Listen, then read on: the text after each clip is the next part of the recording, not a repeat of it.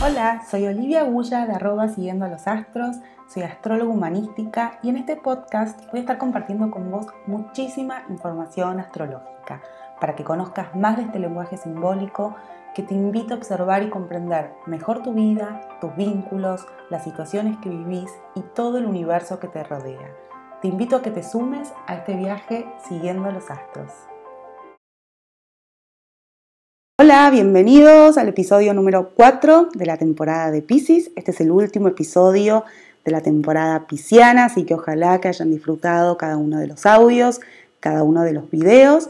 Y en esta oportunidad vamos a hablar de Pisces en general, en realidad de cómo nos llevamos con esta energía, de qué nos pasa a nosotros con la energía pisciana. Bueno, y les cuento eh, que hay un tema que a mí me interesa mucho y del que hablo un montón. Si me siguen en Instagram, saben que es un tema recurrente en mis posteos. Eh, y hace poco descubrí por qué, ¿no? ¿Por qué me interesaba tanto? De repente encontré, no les voy a decir la respuesta, pero bueno, me di cuenta que bueno, es algo que viene conmigo y es mi, no es mi misión última en la vida, pero tiene que ver con poder comunicar y hablar y hacer entender a los demás, sobre todo a mí misma, esto del no hacer, del permitirnos no hacer, de poder aflojar con la idea de que tenemos que hacer todo el tiempo un montón de cosas sin parar y que cuanto más hagamos, cuanto más seamos multitasqueadores y estemos de acá para allá, mejor o más importantes o no sé qué somos.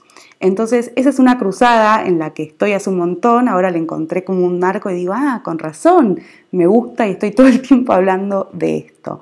¿Qué pasa? Eh, esto del no hacer inmediatamente va pegado al el que no hace o el que se toma un tiempo para dormir una siesta, por ejemplo, o el que necesita dormir más, descansar más, no estar todo el tiempo haciendo cosas, es tildado de vago, no me digan que no, es así.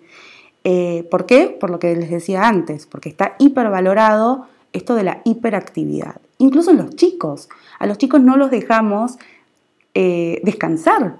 Pasan del colegio a 800.000 actividades eh, extracurriculares y si no tienen esa actividad extracurricular le armamos un programa porque ¿cómo se va a aburrir? No, hay que hacerle cosas, hay que hacerle programas, va a estar todo el día encerrado, va a estar todo el día, no sé, eh, mirando el techo, jugando, encerrado en su casa. entonces me gustaría que juntos, ¿no? y que cada uno desde donde esté escuchando o viendo esto, empiece a reflexionar sobre qué les pasa con esto del no hacer y por qué se llenan la agenda de cosas innecesarias para hacer. Porque hay cosas que sí, ok, hay que cumplir, hay que hacer, pero hasta qué punto no nos llenamos de cosas que realmente no son tan importantes, que realmente no son tan necesarias, ni para nosotros ni para nuestros hijos, en el caso de las personas que tengan hijos. Es un tema que a mí claramente me, preocupa, me ocupa, eh, que también rápidamente caigo ¿no? en ese ritmo, porque no es que yo se los estoy diciendo desde un lugar de, de ya, ya lo superé y no, para nada, entro muy rápidamente en la vorágine de hacer, hacer, hacer, hacer, pero sí es verdad que respeto mucho mis tiempos de soledad, mis tiempos de descanso, eh, mi tiempo de ocio, de no hacer absolutamente nada, lo respeto, lo valoro, lo trato de buscar cada vez que puedo. Y en realidad la invitación en este episodio tiene que ver un poco con eso, con que te puedas permitir el no hacer, el ocio, el descanso, el parar un poco la cabeza y la actividad desenfrenada en búsqueda de no sé qué. La realidad es que cuanto más hacemos, cuanto más estamos en movimiento, haciendo, haciendo, haciendo, menos espacio hay para el sentir. Y evidentemente no queremos sentir. Evidentemente hay algo del sentir, del registrar, del vibrar desde otros lugares que no nos es cómodo, que, nos incomoda, que preferimos ¿no? Como, como escaparnos de eso porque tal vez es mucho, porque tal vez no tengo ganas de enfrentar ciertos sentimientos que tengo, entonces me lleno de cosas para hacer con tal de realmente no estar presentes en lo que siento. Y como ya hablamos un montón, también están las personas eh, que tienen mucho componente pisciano sobre todo, o neptuniano, que sienten demasiado y que también se les hace muy difícil, porque no estamos entrenados, como les digo, todo el tiempo, porque no sabemos, porque nos confundimos, porque entramos en caos. Eh, y porque realmente está mucho, como les digo, mucho más valorado el hacer. Entonces, Si yo empiezo a sentir demasiado, si empiezo a percibir cosas que por ahí tienen que ver con, cosas inexplicables, ¿no? con, con realidades que no puedo entender, que no puedo explicar, que no les puedo encontrar un contexto, un marco teórico explicativo, no quiero sentir nada mejor. Entonces me escapo de eso que siento. Y me escapo de eso que siento haciendo, eh, poniendo la cabeza más lógica y racional que nunca. Pero, como les dije también en los otros episodios, eh, son personas que en algún momento todo eso tiene que bajar.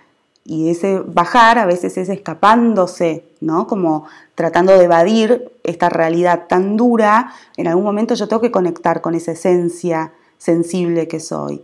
Y hay muchas maneras. Hay maneras que tal vez no sean las más sanas o las más aconsejables, pero que bueno, no lo puedo evitar. Entonces, después de haber sostenido horas y horas y horas en el trabajo, eh, cumpliendo, ¿no? siendo súper preciso, bla, bla, bla, obviamente que llego a mi casa y necesitar, necesito, eh, como les dije antes, bajarme una botella de whisky o colgarme mirando televisión, ¿no? y sigo sin sentir. Pero lo cierto es que esa persona en algún momento necesita drenar todo eso, necesita drenar su energía.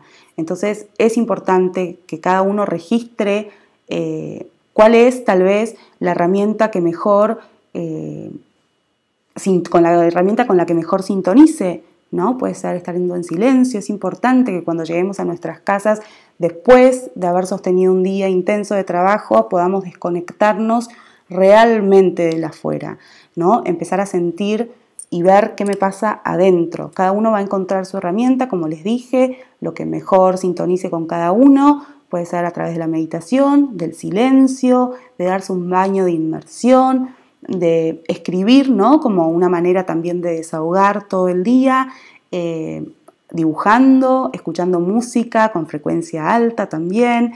Eh, y conectando, conectando con lo que me pasa a mí. Si yo no conecto con lo que me pasa a mí, no conecto con mi interior y estoy todo el tiempo en otra sintonía, en una vorágine imparable, muy poco probable que conecte con los otros, muy poco probable que conecte con los otros y con el todo, ¿no? Como es la propuesta pisciana. Entonces llego a mi casa, miro la televisión, miro las noticias, me angustio con todo lo terrible que pasa en el mundo, pero estoy conectado con lo que pasa en el mundo, hasta qué lugar me afecta, en, qué lugar me afecta, qué hago yo eh, para tratar de mejorar ese mundo, eh, de qué manera me involucro en ese mundo, cómo es mi empatía con el sufrimiento del otro, cómo es mi empatía con lo que pasa a nivel global. Bueno, todos esos son temas piscianos que está bueno que cada uno se haga.